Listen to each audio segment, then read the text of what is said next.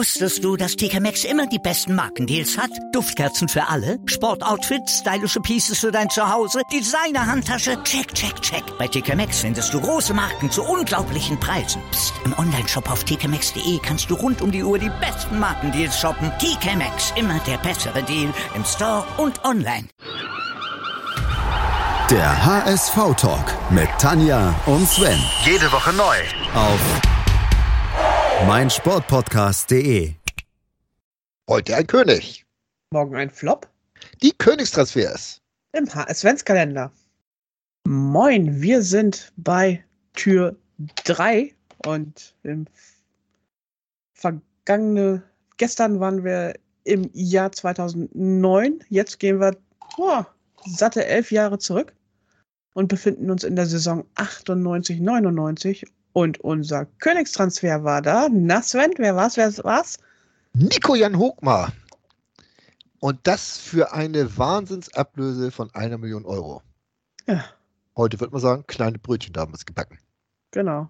Er kam von Twente Enskede aus der Eredivisie. Und ich würde sagen, er ist sechs Jahre bei uns geblieben, war später Kapitän, eigentlich immer unumstritten in der Innenverteidigung. Das war ein echter Königstransfer. Ja, das muss man wirklich so sagen. Das war einer, der genau das gebracht hat, äh, was man sich von ihm erhofft hat. Er hat Stabilität damals gebracht in die Verteidigung und war immer auch jemand, der vorweggegangen ist, hatte man immer das Gefühl. Ne? Er war zu Recht nachher Kapitän. Und ja, mich wundert ja überhaupt, dass du den Namen kennst. Weil zu der Zeit war er dein Lieblingstrainer beim HSV und ich glaube, du hast ihn nur angeguckt die ganze Zeit. Das, das Geschehen auf dem Platz war ja immer relativ äh, unwichtig. Nee, das. Frank Pagelsdorf, mein Lieblingstrainer, ist, lag halt auch tatsächlich an der Spielweise. Unter der Nico Jan Hochmar sehr leiden musste, weil er hatte verdammt viel zu tun und ich glaube, es hat ihm auch nicht immer wirklich gefallen, wie viel da auf ihn und seine Abwehrkollegen zugelaufen kam und wie viele Gegentore sie auch kassiert haben. Aber es war halt wirklich das System von Frank Bagelsdorf. Es war gnadenlos offensiv und Defensive war eher so, boah, gibt's auch. Aber. Nee, aber Nico Jan Hochmar zusammen mit Ingo Hertz und Andrej Panadic, das war schon ein Ja. Innenverteidiger-Trio, das so seinesgleichen sucht. Der Witz ist ja, dass äh, man damals ja schon die Dreierkette auch gespielt hat. Ne? Mit, mit, Ja. Das war so ein 3-4-3-System, was Pagelsdorf sich da ausgetüftelt hat, was damals eigentlich sehr, äh, ja, sehr, sehr selten zu sehen war. Das war vielleicht sogar seiner Zeit so ein bisschen voraus. Ähm, aber mit 3-4-3 mit einer Raute, glaube ich, sogar noch in, im Mittelfeld, äh, wo man dann auch die, die, die Außen nicht konsequent besetzt hat, wo so, so ein Martin Groth damals rechts, äh, rechts im Mittelfeld gespielt hat, ähm, der ja auch neu gekommen ist in der Saison. Ein Gravesen noch im Mittelfeld war defensiv. Ne? Das, das war schon, äh, ja, sehr interessantes Spiel, wo, wo dann die Dreierkette dann relativ häufig, wie du sagst, schon etwas auseinandergezogen wurde. Äh, ja, vor allen Dingen, Nico Jan Hochmar war ja auch dann so ein bisschen in der Rolle des Liberos, während Mhm. die anderen beiden, also Hertz und Panadic, dann eher die Innenverteidiger die Kanten gegeben haben. Aber, puh, das war schon, also wenn man dann auf die Tabelle eben dieser Saison guckt, 98, 99, da steht am Ende 47 geschossene Tore und 46 kassierte Tore. Ja. Reicht zu, für Platz 7 immerhin.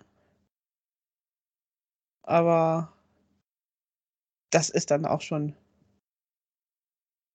eine Das- Marke, dass man irgendwie mit einem gerade eben positiven Torverhältnis da aus der Saison ja. rausgegangen ist. Das war dann so die glorreichen UI-Cup-Zeiten, die da waren. Mit dem siebten Platz, wenn ich mich da noch so richtig dran erinnere. Äh, aber Nico Jan Hochmar, wenn, wenn, wenn ich den Namen höre, ich muss immer an Hermann Rieger denken, wenn ich ganz ehrlich bin, weil in so einer Doku, die ich äh, über Rieger gesehen habe, äh, hat Hermann so erzählt, dass Nico Hochmar der letzte war, er sagte Hochmann, fand ich auch so, so typisch Hermann Rieger, äh, der letzte war, den er massiert hat. Und danach merkte Nico Hochmar, dass es Hermann Rieger dabei überhaupt nicht gut ging mit dieser Idee, dass er jetzt durch war. Und dann sind die beiden erstmal in die Hotelbar gegangen, haben Bier getrunken. Ja. So eine schöne Geschichte äh, von Hermann Rieger, äh, finde ich, was ihn so auszeichnet, aber auch was Nico Hochmar auszeichnet, dass er dann wohl auch das Gespür hatte, dass er den Hermann da nicht alleine lassen konnte. Ja, also ich habe Hochmar auch als so kernigen Verteidiger im, in Erinnerung, aber auch einer, der durchaus menschlich zugewandt immer war. Und man weiß es auch heute noch, dass er immer noch enge Verbindung nach Kaltenkirchen hat, wo er dann während seiner HSV-Zeit gewohnt hat und wo er jetzt immer noch irgendwie mit der Schule seiner Kinder damals äh, verbunden ist. Also er war ja auch des Öfteren dann hinterher mal als Sportdirektor beim HSV im Gespräch. Fand ich eigentlich immer schade, dass es nicht geklappt hat. Das ist auch sowas, ne? Äh, wo man immer gedacht hätte, Mensch, das ist doch eigentlich so ein bodenständiger Typ. Okay, äh, es muss ja nicht mal ein Vorteil sein, wenn derjenige HSV-Vergangenheit hat, aber da hat man mir gedacht, warum zum Geier hat das wohl nie geklappt? Wahrscheinlich, weil Nico Jan mal zu bodenständig ja. ist in dem Augenblick, oder? Er hatte ja nach dem HSV nur noch eine Station im Vereinsfußball bislang. Und das war Herakles Amildo weiß ich noch, die hat er auch mal unter seiner Rigide äh, international gespielt. Ich weiß aber nicht mehr, ob er dann äh, Trainer noch war oder sogar schon als Sportdirektor da, äh, Trainer, als Spieler da war oder schon als Sportdirektor, das weiß ich nicht mehr. Auf jeden Fall hat man diesen Verein immer so ein ganz klein bisschen verfolgt, weil halt Nico Hochmann da war. Ja, also ich glaube, es war tatsächlich schon als Sportdirektor, weil er. Ich meine auch, ja. Als Sportdirektor bei Almelo durchaus äh, bemerkenswerte Erfolge gefeiert hat. Jetzt derzeit ist er Sportdirektor der Niederlande, also des Fußballverbandes. Das ist so ein Job, den gibst du ja auch nicht dem letzten Blinden, außer du bist heißt DFB, aber. Also immerhin hat es beim DFB auch einen Ex-HSVer, also insofern. Ja. Darf, ja. Gut. Ex-HSVer ist ne? halt auch nicht gleich Ex-HSVer. Ne? Das, das werden, merken wir ja gerade so bei unseren Königstransfers. Ähm, aber ich finde es schön, dass, dass man äh, jetzt auch mal wieder so durch diese Zeit schwelgt. Das war ja die Zeit, wo äh, das Volksparkstadion eine Baustelle war. Äh, der HSV war es ja eigentlich immer oder ist es bis heute noch. Aber und wird sie auch hoffentlich immer bleiben, muss man auch mal so sagen. Aber äh, wenn man dann so sieht, äh, wo sich das Ganze hin entwickelt hat, das war, glaube ich, auch diese Pagelsdorf-Zeit eigentlich so dieser, dieser Beginn äh, der, ja, diese, der HSV-Renaissance damals mit dem neuen Stadion und mit der späteren Zeit auch mal in, in der Champions League äh, Turin-Spiele und so weiter, was wir da alles mit verbinden mit dieser Zeit. Ähm, da muss man ganz klar sagen, da war Nico Jan Hochmann mal auch ein großer Bestandteil von. Ja. Weißt du, welchen Titel Nico Jan Hochmann mit dem HSV geholt hat. Es kann eigentlich nur der UI-Cup gewesen sein. Nee, tatsächlich ein nationaler Titel. Er ist nämlich mit dem HSV 2004 Ligapokalsieger geworden. Stimmt, da durfte noch irgendwo auch der vierte oder so im Ligapokal spielen, ne? Irgendwie so, ja. Ir irgend sowas war das. Das war nicht der Supercup, wie er heute und vorher und nachher wieder war. Und ja, irgendwo, naja, ist gut. Das ist so, so Vorbereitungsmeister. Äh, ja. Okay. Aha, immerhin. Nationaler Titel. Hat gewonnen. Äh, das müsste aber doch eigentlich auch sein. Zu der Zeit. Nee. Das sind kannst, kannst auch um 2000 rum nicht vier Jahre beim HSV spielen, ohne den UI-Cup zu gewinnen. Das geht nicht. aber ist egal, vielleicht wird es auch nicht so richtig als Titel gewertet, weil da ja immer vier Mannschaften gewonnen haben zu der Zeit noch, ne? Ja. War das nicht irgendwie so? Äh, so war's. So war's. Ja, wenn du so. Das will ich jetzt herausfinden. Warte mal.